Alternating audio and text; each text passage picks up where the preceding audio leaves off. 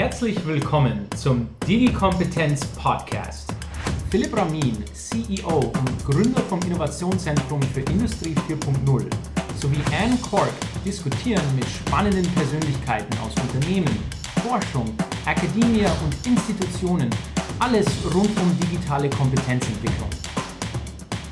Herzlich willkommen, liebe Zuhörer und Zuhörerinnen. Sie hören den Digi-Kompetenz-Podcast mit Philipp Ramin und Anne Koak. Und heute spreche ich mit Dr. Philipp Ramin, CEO und Gründer Innovationszentrum für Industrie 4.0, stellvertretender Geschäftsführer vom Münchner Kreis, Herausgeber des Handbuchs Digitale Kompetenzentwicklung, dritter Bürgermeister von Neutraubling, Fan von Schiff- und Seereisen. Philipp hat im Jahr 2000 als Schüler für das Guinness Book der, der Rekorde an einer Challenge teilgenommen 24 lang, äh, Stunden lang Tischtennis zu spielen. Und er ist bekannt dafür, dass er sehr gerne laute Musik hört und das oft im Auto. Also Philipp, herzlich willkommen in unserem Podcast heute in ungewohnter Art und Weise. Du dieses Mal als Gast und das, weil du auch im Handbuch digitale Kompetenzentwicklung geschrieben hast.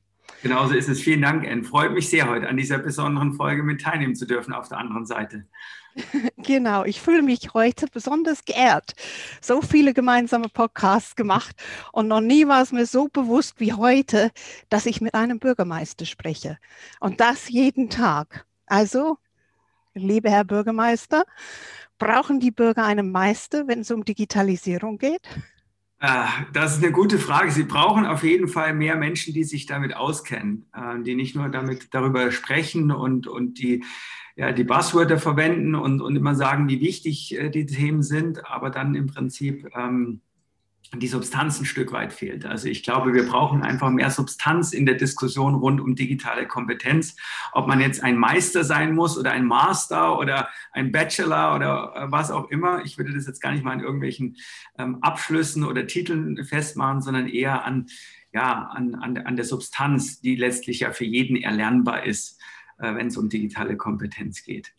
Und ist es auch anders, als wenn man dann mit Unternehmen digitale Kompetenzentwicklung macht oder gibt es da Gemeinsamkeiten? Also das Umfeld in der Verwaltung und in der Politik, das ist schon ein anderes nochmal. Ähm, ich muss jetzt ein bisschen aufpassen, was ich sage, weil natürlich auch ganz viele engagierte Menschen äh, dabei sind. Aber wir merken ja schon auch so ein bisschen im Zusammenhang mit der Corona-Krise, dass wir in Deutschland da Defizite haben. Also Teile der Verwaltung haben erstens mal keine gute Voraussetzung, wenn es um Digitalisierung geht. Also es liegt nicht immer nur an den Menschen, sondern eben auch an der, an der Infrastruktur, an den Prozessen, die wir einfach zu lange nicht hinterfragt haben in den Behörden, in den Rathäusern natürlich auch. Ähm, und natürlich ist es dann auch so, dass viele Leute da auch bisher wenig Berührungspunkte hatten. Also ähm, ich, ich habe ja oft auch in unseren früheren Podcast-Folgen vom Elfenbeinturm gesprochen und für mich ist die Politik und auch meine Tätigkeit in der Kommunalpolitik immer sehr wichtig, weil es mich erdet, weil ich auch immer wieder merke, es gibt nicht nur Digital äh, äh, Conferences und, und TED Talks und, und so diese ganzen Dinge, sondern es gibt einfach auch eine Welt, äh, wo das einfach noch nicht so wirklich verbreitet ist. Aber um nochmal auf deine Frage zurückzukommen, es ist einfach viel behäbiger. Auch wenn man was umsetzen möchte. Ich versuche jetzt auch als dritter Bürgermeister natürlich die Digitalisierung in meinem, meiner, äh, in meinem Heimatrathaus sozusagen voranzutreiben, gemeinsam mit meinen Bürgermeisterkollegen. Und ähm, da ist sehr viel Wille da, aber man muss sehr viel rechtliche Dinge beachten. Und ich würde da gerne mal ein Beispiel nennen, äh, wenn es um Homeoffice geht. Ähm, ich habe lernen müssen, und das war für mich ein Kulturschock, weil wir bei E40 ja also auch seit einem Jahr nicht erst äh, Homeoffice machen, sondern schon seit es uns gibt mit einer Normalität und Routine, weil das einfach so für uns normal ist. Ja? Und jetzt dachte ich natürlich auch, dass das in Verwaltungsprozessen ähnlich möglich ist, aber es gibt wohl eben auch Regularien, dass man als Behörde dafür, ähm, man muss sicherstellen, wenn jemand zu Hause arbeitet, dass er die gleichen guten Bedingungen hat wie eben auch im Büro. Das bedeutet, wenn man jemand ins Homeoffice schickt, dann muss man dafür muss man sicherstellen, dass der Tisch, dass der Stuhl, dass das alles ergonomisch ist. Und das ist natürlich auch auf die Schnelle dann nicht immer möglich, ehe das dann bestellt wird. Was ist jetzt passiert? In vielen Verwaltungen, wie auch bei uns, darf man den Begriff Homeoffice nicht verwenden, sondern nur mobiles Arbeiten. Ja, weil man eben sonst äh, wieder Verpflichtungen eingehen würde, dass man bestimmte Bedingungen dann, dann äh, auch äh, zur Verfügung stellt. Also unterm Strich so ein typisches Beispiel, das ist für die freie Wirtschaft, für einen Startup-Gründer immer so ein bisschen sehr weit weg, aber damit muss man umgehen und wie gesagt, Corona hat gezeigt, da müssen wir richtig ranklotzen. Das ist ja super. Ich habe in deiner Biografie gelesen, dass du an der American University auch warst. Genau. Ähm, und habe auch ein bisschen recherchiert. Die Universität ist relativ bekannt dafür, einige Top-Manager der Welt hervorgebracht zu haben.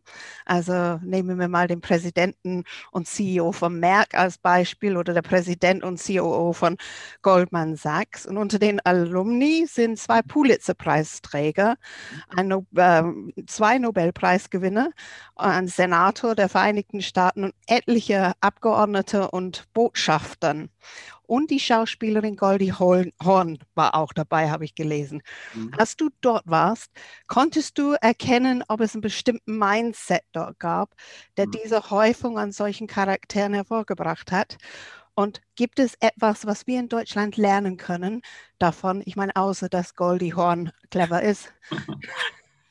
ähm, also zu, zunächst einmal war das für mich schon auch erstmal so ein Kulturschock, wenn ich da als, als kleiner äh, Student da rübergegangen bin und, und letztlich ja auch ähm, mir dieses Studium da drüben wirklich äh, zusammengespart habe, um mir das überhaupt zu ermöglichen, mit der Unterstützung von der Oma und den Eltern und eben mit meinen Studentenjobs dann darüber zu gehen und dann zu merken, man ist da in einem Umfeld, das sich schon unterscheidet von dem Universitätsumfeld, das man einfach von, von zu Hause kennt, von Deutschland.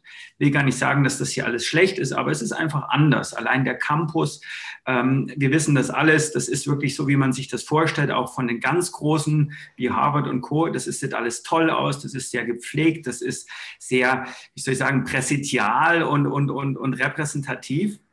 Und ich glaube, dadurch wird auch ein gewisses Mindset generiert. Also, dass man sagt, hier hat man die Möglichkeit zu wachsen, man hat die Möglichkeit, was Großes zu erreichen und es ist ein Platz der, der Denker, des Austauschs und ähm, auch dieser Zusammenhalt natürlich, den man typischerweise von den, von den äh, guten Unis in den, Amer in den USA kennt, auch, auch das spürt man schon. Ich denke, es hat was mit einer Denkweise zu tun, auch so diese Denkweise, you can make it, ja, also man kann es schaffen und ähm, man hat alle Möglichkeiten der Welt. Das ist das, was mich da auch sehr beeinflusst und geprägt hat, was mich, ähm, was mich auch fasziniert an dieser Universitätswelt da drüben.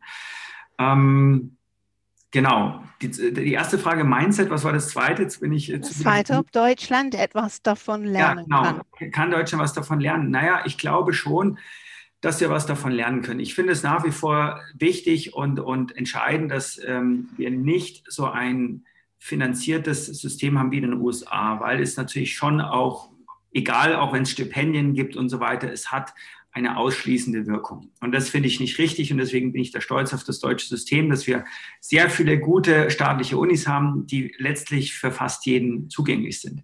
Aber nichtsdestotrotz, was wir davon lernen können, ist, äh, erstens, dass eine Uni nicht bloß eine Station sein sollte, sondern ein wichtiger, ein wichtiger, äh, eine wichtige Station im Leben, zu der man auch, nachdem man zum Beispiel die Uni verlässt, eine Bindung aufrechterhalten sollte. Das finde ich ganz wichtig, dass man auch dieses Mäzenentum äh, in Deutschland entwickelt. Das ist leider nur in wenigen Fällen da. Wenn, äh, was weiß ich, äh, die Lidl-Dynastie da in Neckarsulm jetzt einen Campus baut, dann geht es schon in die Richtung. Aber ich denke auch an ganz normale Absolventinnen und Absolventen, die vielleicht auch äh, äh irgendwie stärker ähm, zum Beispiel als Mentor dann auftreten oder als Mentorin auftreten. Ich rede jetzt nicht immer nur von Finanzierung, sondern eben von dieser Bindung. Und ich habe schon manchmal den Eindruck, dass diese Bindung in Deutschland sehr schnell weg ist, wenn man den Campus verlässt. Das ist zum Beispiel etwas, wo, ich, äh, wo ich Nachholbedarf sehe, ähm, um, um auch so ein bisschen diesen, diesen Spirit dann letztlich aufrechtzuerhalten.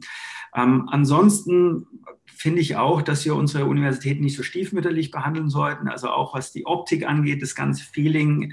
Äh, wenn wie ein Stadtviertel, wenn ein Stadtviertel runtergekommen aussieht, dann wird auch das Gefühl darin so sein. Und das sehe ich bei Unis genauso. Wenn man einfach über Jahrzehnte nichts investiert, dann werden sich auch die Menschen da nicht wohlfühlen und werden bestimmt nicht denken, Mensch, das ist der Ort, wo ich, wo ich es schaffen kann und ganz kurz aufsteigen kann, wenn es irgendwie äh, von der Decke unten reinregnet. Philipp, dein Unternehmen heißt Innovationszentrum für Industrie 4.0. Ja. ja. Das klingt sehr amtlich. Ähm, ja. Was macht das Unternehmen genau? Ja, also ich bin grundsätzlich äh, ein großer Freund immer von, von Begriffen und auch Firmennamen, die äh, schon eine Botschaft senden. Das hat ein bisschen den, den Nachteil, dass man dann irgendwie äh, manchmal sperrige Begriffe hat, wie im Fall des Innovationszentrums für Industrie 4.0.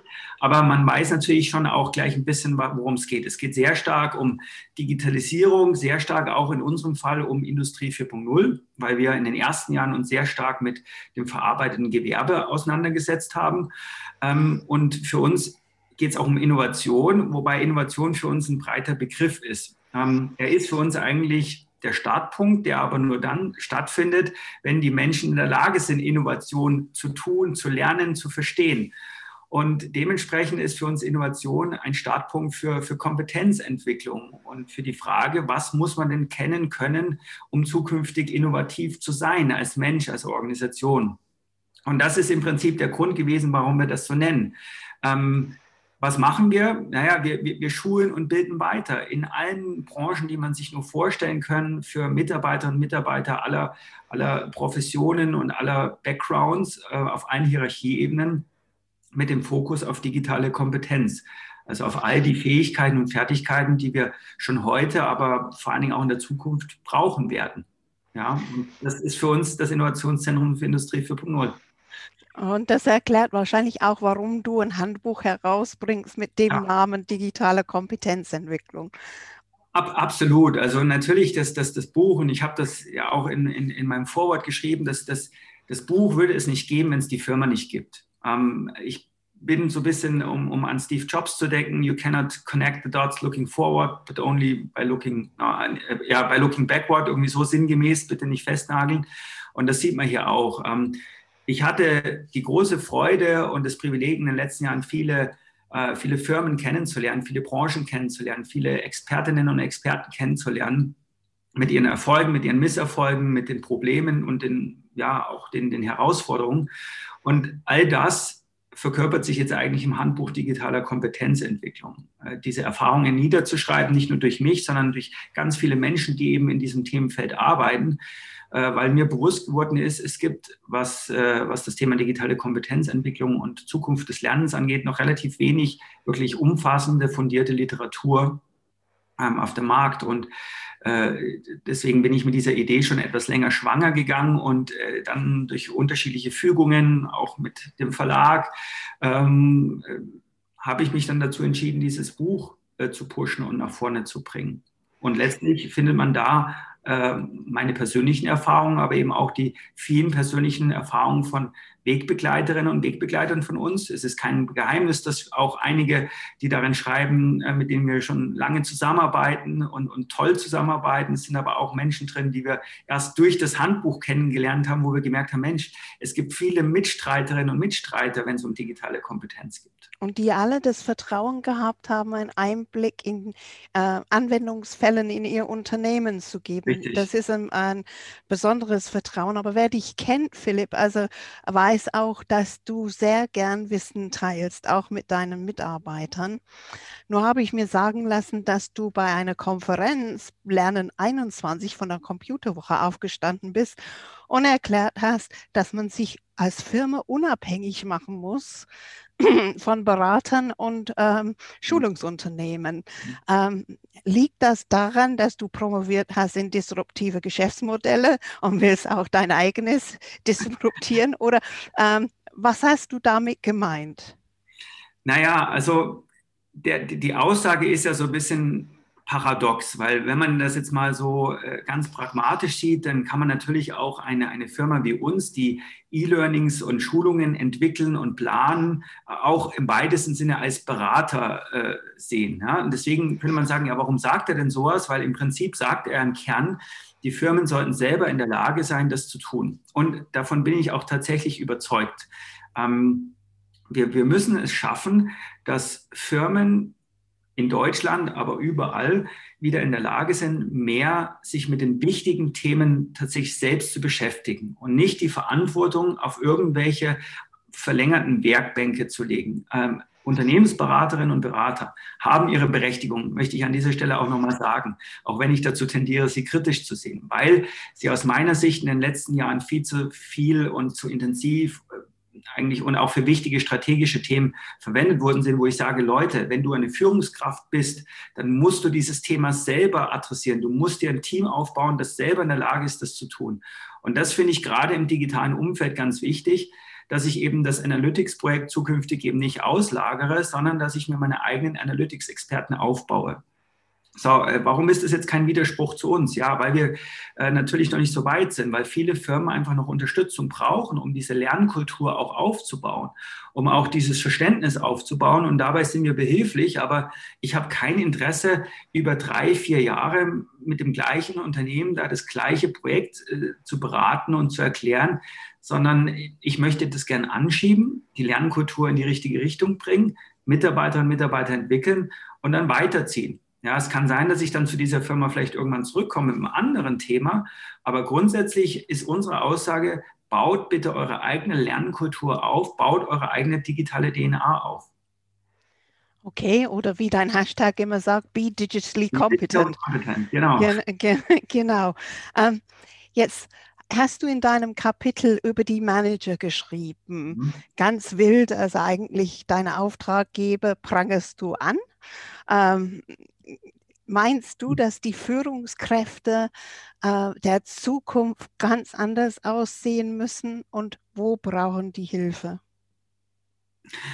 Ja, also sicherlich, mein, mein, mein Kapitel ist sicherlich ähm, kontrovers zu sehen und, und, und, und es gibt bestimmt auch Leserinnen und Leser, die sagen, Mensch, das ist wieder typisch, da sitzt wieder irgendwie so ein, so ein, so ein Gründer oder so irgendwie so ein, so ein Experte und, und kritisiert einfach nur. Aber das, das ist nicht meine Intention. Meine Intention ist eigentlich, dass wir ehrlicher zu uns sind, dass wir eigentlich leider auch viele Führungskräfte haben, die es in der Vergangenheit noch nicht so gut geschafft haben, Themen zu priorisieren und auch sich mit diesen Themen zu verkörpern und die auch authentisch rüberzubringen.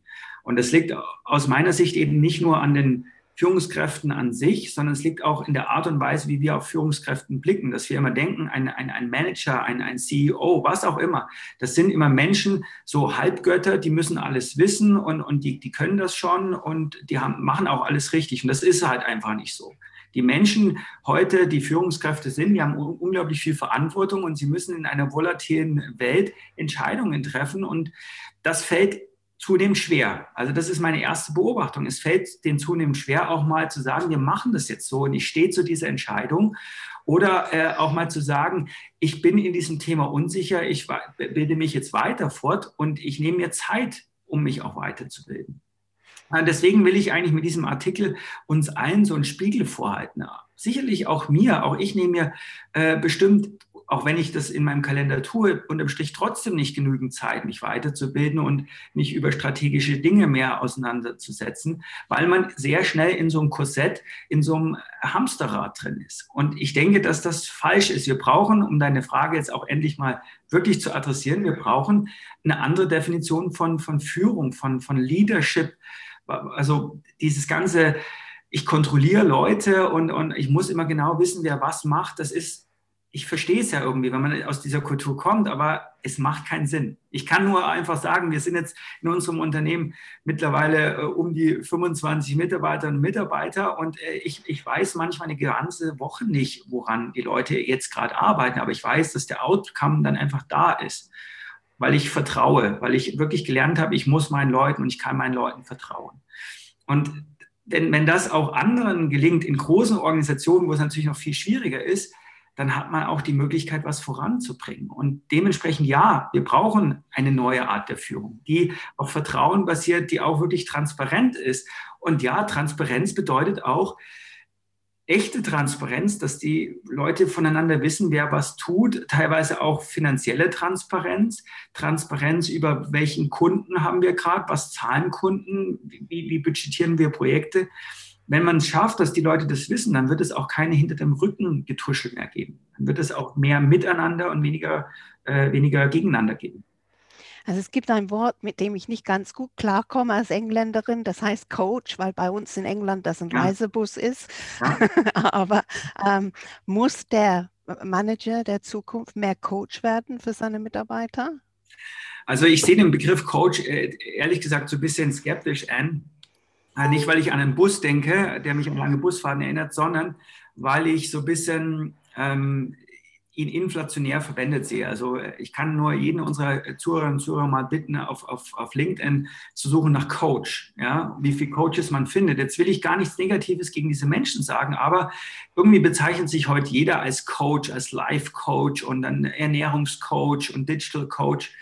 Ich glaube, es kommt einfach darauf an, dass man als Führungskraft sich um seine Leute kümmert. Ja, es geht um, um, um Kümmern. Es geht darum, dass ich weiß, was bewegt die Menschen gerade, dass ich auch sehr gut die Menschen kenne, was sind ihre Stärken und Schwächen und dass ich auch mich als Führungskraft so weit öffne, dass sie das auch von mir sagen können.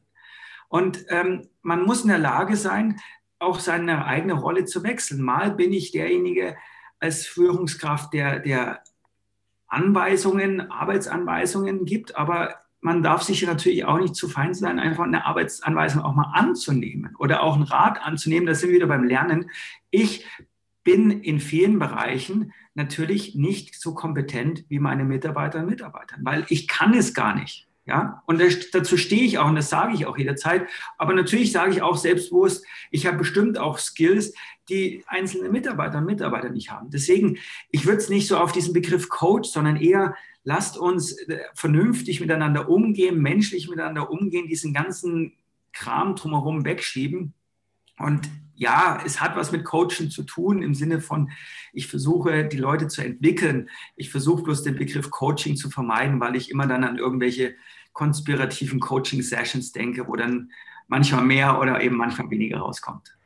Jetzt hast du mit deinem Unternehmen neben den ganzen Lerngeschichten, die ihr macht, auch ein, ähm, äh, ein Stud eine Studie durchgeführt. Also ja, du hattest ja die mitverantwortliche Projektleitung von der Zukunftsstudie mhm. zu KI und wie die Zukunft mit KI aussehen wird. Mhm. Ähm, wird KI unser Manager ähm, verändern? Ähm, hm. Ich bin immer vorsichtig mit pauschalen Aussagen, aber bevor ich eine differenzierte Antwort gebe, erstmal kurzer Werbeblock äh, für die Studie als solches. Äh, äh, wer sie noch nicht runtergeladen hat, die Zukunftsstudie des Münchner Kreises gemeinsam mit der Bertelsmann-Studie, mit der Bertelsmann-Stiftung ist letztes Jahr erschienen und ist wirklich eine tolle Studie, weil viele Menschen mitgemacht haben und ich hatte das Privileg, äh, da in der Projektleitung mit dabei zu sein. Ähm, ja, ich glaube, es wird uns sehr stark verändern und ich glaube, es verändert uns schon. Ich meine, was ist eine KI? Eine KI ist sehr viel Statistik, äh, Datenverarbeitung, es ist äh, Mathematik um, um dadurch bestimmte Entscheidungen und Schlüsse zu ziehen. Das findet ja heute schon statt, wenn ich irgendwie auf Einkaufsplattformen gehe und dann werden mir da Dinge vorgeschlagen oder wenn äh, Navigationssysteme mich in bestimmte Richtungen routen, weil da der Verkehr so ist, dann hat das ja auch etwas schon mit maschinellen Lernen letztlich zu tun und es beeinflusst ja uns. Es beeinflusst uns, dass wir bestimmte Produkte eher kaufen, dass wir äh, äh in eine bestimmte Richtung fahren, auch wenn wir es vielleicht jetzt gar nicht wollten. Und deswegen kann man ja heute schon absehen, was da passieren wird im Arbeitsumfeld. Weil im Arbeitsumfeld wird es ganz klar passieren, und das hat auch die Studie gezeigt, dass Assistenzsysteme, KI-gestützte Assistenzsysteme viele unserer Routineaufgaben übernehmen werden, ähm, weil sie das in der Zukunft besser können werden. Da sind wir auch wieder beim Thema Führung. Eine Führungskraft muss sich nicht mit People Manage, äh, mit, mit, mit, mit Microcontrolling oder äh, Micromanagement auseinandersetzen. Dazu habe ich die KI dann. Und das wird eine andere Form des Arbeitens sein. Ähm, die müssen wir aber gestalten, weil das ist nicht so einfach Hebel umgelegt, sondern das setzt auch voraus, dass ich eine andere hierarchische Struktur habe, andere Prozesse, andere Organisationen habe. Ähm, also ich sehe das, sehe da große Veränderungen auf uns zukommen. Wir spüren das jetzt natürlich noch nicht so richtig radikal, weil das Schritt für Schritt geht. Ich bin auch immer kein Freund von dem Begriff Revolution. Ich glaube, auch Technologie meistens ist ein evolutionärer Prozess und so wird es auch mit der KI sein. Ja, wenn man heute vergleicht, wie wir unser Smartphone nutzen, da steckt schon relativ viel KI eigentlich drin und das wird zukünftig noch mehr sein. Philipp, also jeder spricht ja über das Wort Agilität. Das ist fast ein Buzzword geworden. Oh, leider, ja. Das äh, hört sich immer für mich wie eine neue Sportart an, die, die äh, jeder dann auch äh, auf sich nehmen muss, um überhaupt mit Digitalisierung zurechtzukommen. Was ja. bedeutet aber wirkliche Agilität für dich? Agilität ist eigentlich für mich also ich mag den Begriff auch nicht. Ich vermeide ihn auch zunehmend, genau deswegen, weil, weil du das auch so schön beschrieben hast, das Passwort. Agilität ist eigentlich für mich die Beschreibung der Evolutionstheorie. Ja?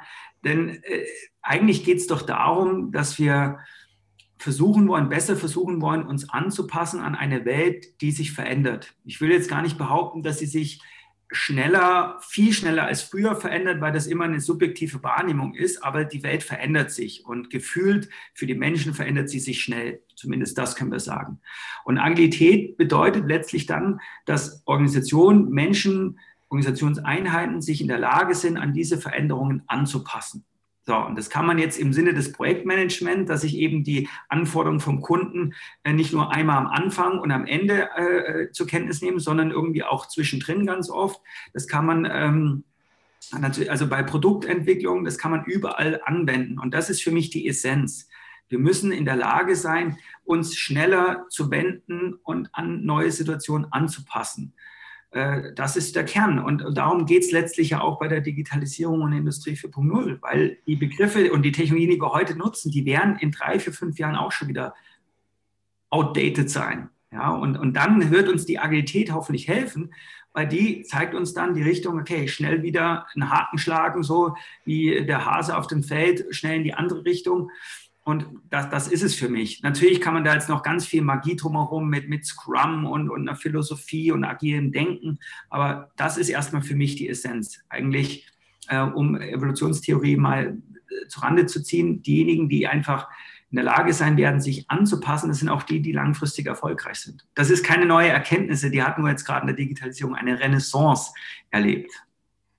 Also wenn man also alles gelesen hat, was du geschrieben hast, bekommt man dann auch das Gefühl, ähm, die Manager müssten den Blickwinkel wechseln. Wenn wir dem Manager eine Brille aufsetzen würden, wo sie mhm. nur eine Sache sehen könnten, mhm. was wäre das? Ressourcen?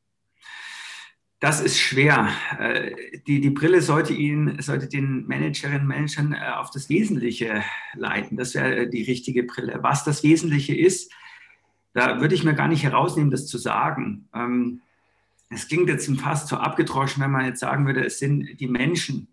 Aber letztlich ist es das natürlich, dass ich als erstes, wenn ich ein Entscheider bin, äh, mir klar machen muss, und ich glaube, das ist auch den meisten klar, ich will da auch gar nicht so negativ sein, äh, dass ich ohne ein Team nichts bewerkstelligen kann. Ja, das, das, das wissen die Manager, denke ich, auch im weitesten Sinne. Ähm, aber nichtsdestotrotz ist halt die Verlockung oft so groß, dass man dann sich doch zu sehr wieder von kurzfristigen KPIs und Finanzzielen leiten lässt und in eine Kurzfristigkeit gerät und weniger äh, überlegt, wie will ich eigentlich langfristig äh, mich, mich, mich entwickeln. Und da kommen wir auch zu einem ganz interessanten Widerspruch, ähm, Bezug nehmend auf das Agile, was du gerade erwähnt hattest einerseits wird ja gesagt, wir müssen agil sein und schnell und wendig sein. Andererseits fehlt uns aber auch ganz oft der Nordstern. Also das ist mein Gefühl.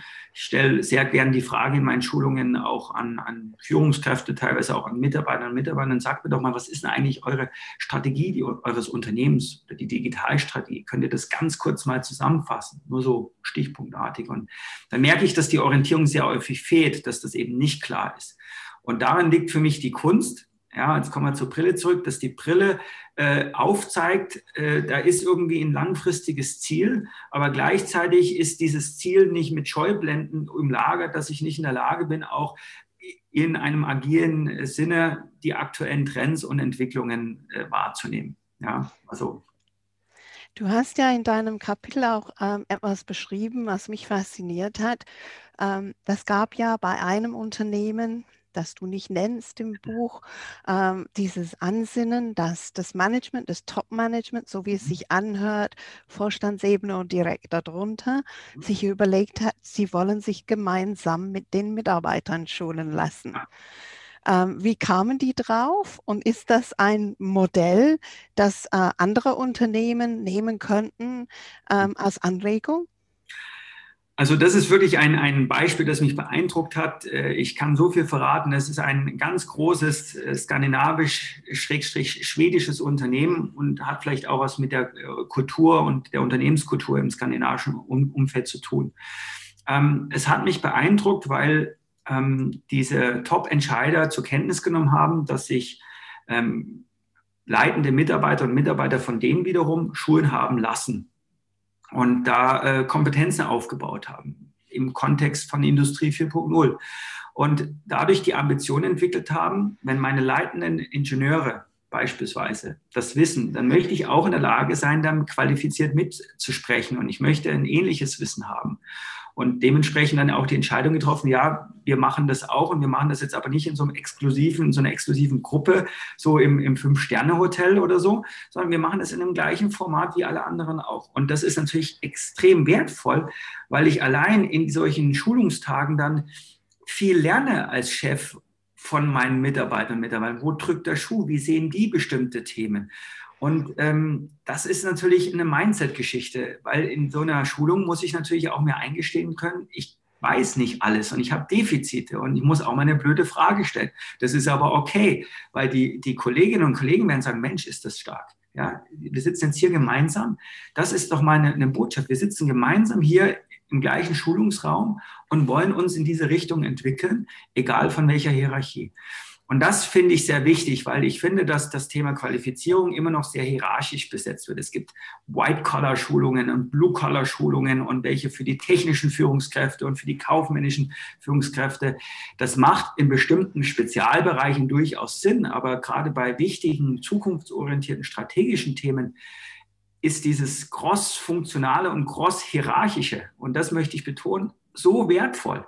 Ja, jetzt stellen wir uns mal vor, wenn dann der CEO oder wer auch immer von seinem Machine Operator lernt, dass er die Daten an dieser Stelle gar nicht nutzen kann, weil die da überhaupt nicht verfügbar sind, weil die Infrastruktur das gar nicht herkommt. Das ist doch ein, ein Augenöffner. Ja, ist doch besser geht's gar nicht.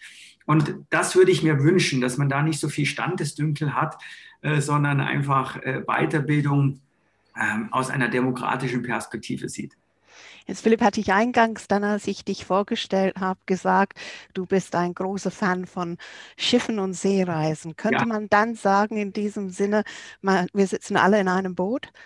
Ab, absolut, ja. Also hoffentlich nicht, im, im, wenn es untergeht und so, aber ja, absolut. Wir sitzen in einem Boot. Das ist eine schöne Metapher. Ja, wir müssen die Wellen nehmen, wie sie kommen, und zwar gemeinsam, oder? Richtig, ja. Und da sind auch mal raue Wellen und Stürme dabei. Und äh, wenn, wenn aber das System auf dem Schiff funktioniert und jeder seine Rolle kennt, dann, dann, dann kann man auch durch die raue See dann da äh, durchkommen. Äh, insofern, ja, da ist sicherlich ein bisschen Wahrheit dran. Gefällt mir natürlich gut als maritimer Liebhaber. Du kennst mich ja auch als Engländerin, ich kann es nicht lassen. Ich muss mal eine von meinen Lieblingssprüchen bringen. Aber, ähm, äh, Butter bei die Fische, also ich liebe das. Ich muss immer überlegen, was Butter mit Fischen zu tun hat und ob Bayern recht hat, dass Butter der Butter heißt. Aber egal. Auf zur Frage. Ähm, ist das so, du bist mit, mit Lernen unterwegs? Dein ganzes Unternehmen ist mit Lernen unterwegs. Wissen die, wissen die alles? Nee, wir wissen nicht alles, aber äh, wo wir gut drin sind, ist auch, auch uns, äh, sagen wir Wissen anzueignen. Ja, also ich meine, als, als Anbieter für, für, für, für Lernen und für E-Learnings, für Schulungen, haben wir natürlich auch eine unglaublich große Herausforderung, am Ball der Zeit zu bleiben, weil wenn wir jetzt sozusagen aufhören würden, neue Produkte und Schulungen zu entwickeln, dann wären wir, ich würde mal sagen, vielleicht in zwei Jahren vom Markt weg. Ja, weil in zwei Jahren dann alles so überholt ist. Ähm, und natürlich sind die, ist die Themenvielfalt so groß, dass wir nicht in der Lage sein können, immer alles zu wissen. Aber was wir können und, und, und wo wir eine gute Lernkultur haben, wir sind sehr mutig, uns das auch wieder anzueignen, was Neues. Wenn ein neuer Trend kommt, dann sind wir in der Lage, uns das aufzubauen oder eben uns auch Leute dazu zu holen, die sich damit wirklich gut auskennen. Und ich glaube, das ist so wie bei den Rechtsanwälten äh, oder Juristen. Man muss nicht immer genau alles wissen. Man muss die generelle, ja, den generellen Lernprozess verstehen. Ja, der Jurist weiß, wo er nachschlägt und, und wir wissen, okay, es ist Zeit, sich jetzt mit dem Thema zu beschäftigen und jetzt einfach auch mal eine Woche als Team sich mit diesem Thema wirklich auseinanderzusetzen. Also, genau.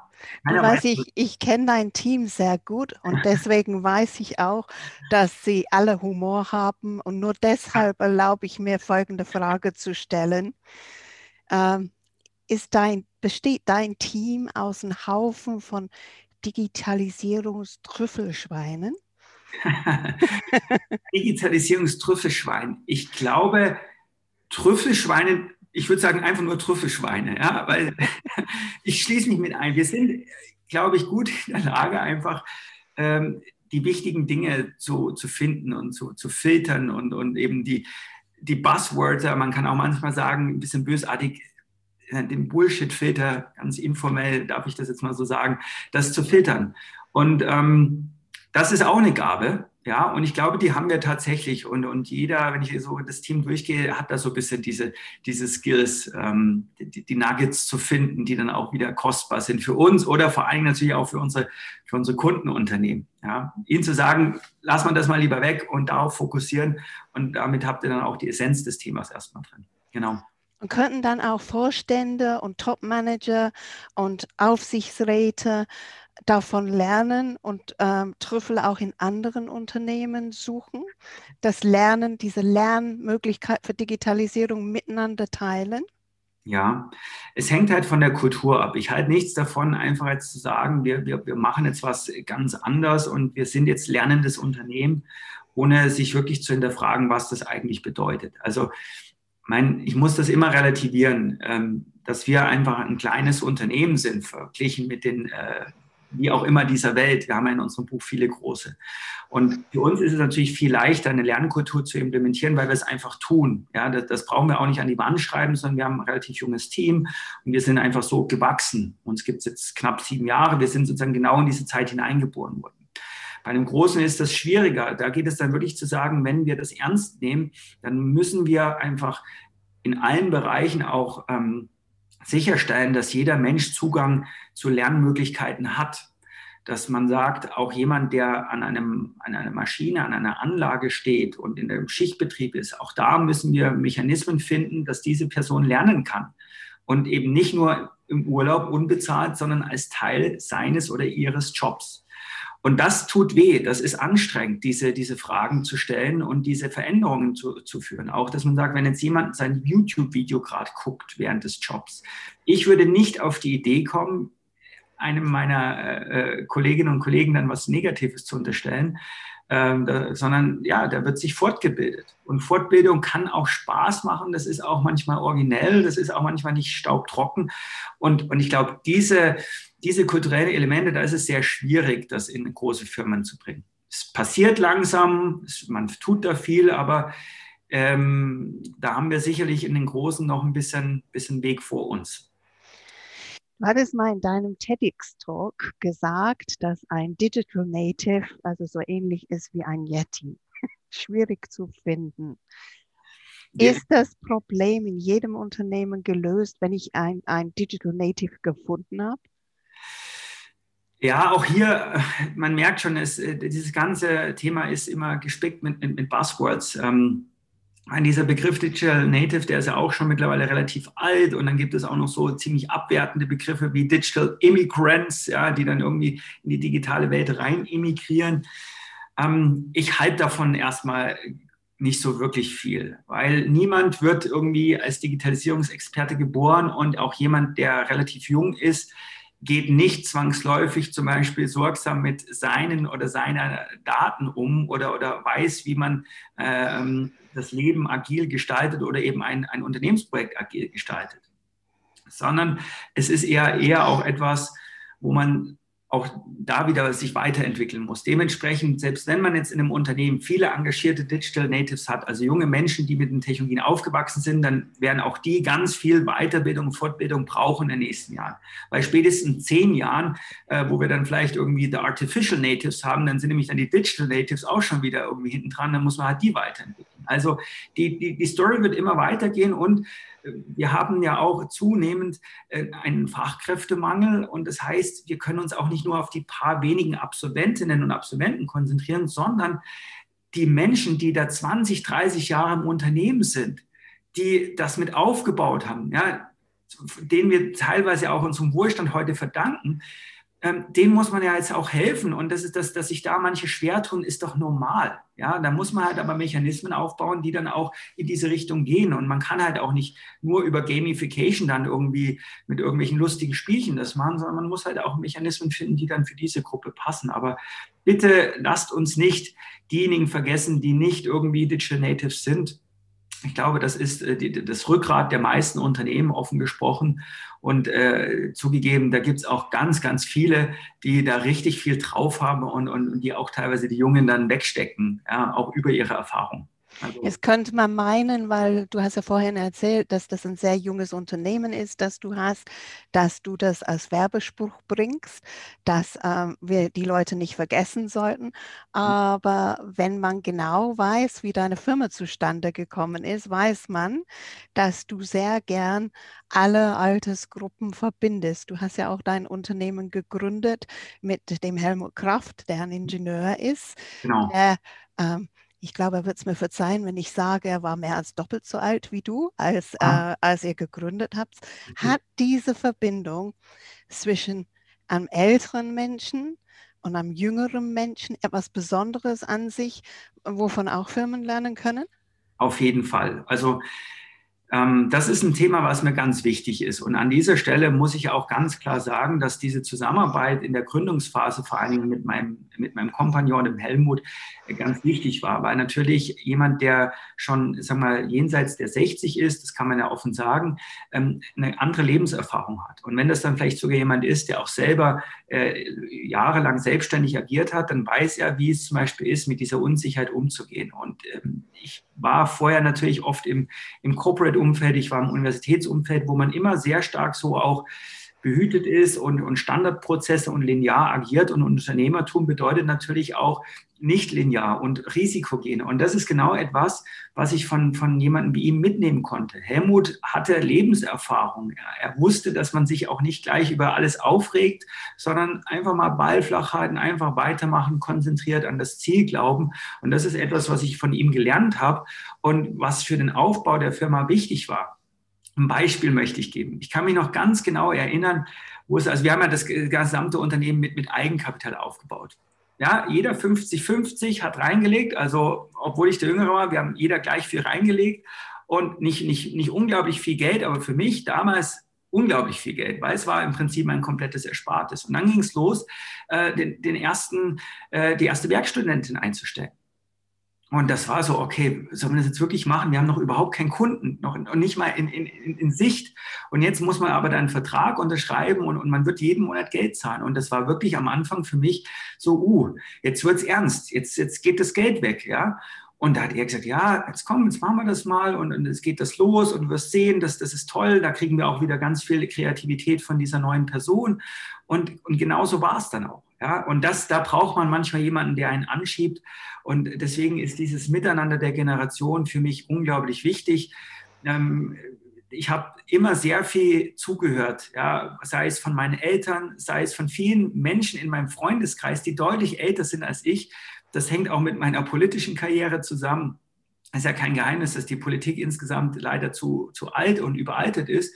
Aber es hatte für mich den Vorteil, dass ich immer der Jüngste war. Also als ich in den Stadtrat gekommen bin, äh, da war ich, ja, einer war noch auch ähnlich, aber war, ich war eigentlich immer der Jüngste und habe zugehört. Ich habe zugeguckt. Und natürlich muss man nicht alles übernehmen, was die Älteren sagen, aber man kann viel über das Leben äh, erfahren und dann Ableitungen ziehen. Und das ist auch für die Digitalisierung so unglaublich wichtig. Deswegen diese ganzen Begriffe mit Digital Native und so, das ist alles nicht so mein Geschmack. Ähm, lasst uns da weniger über das Alter sprechen. Das ist meine Überzeugung.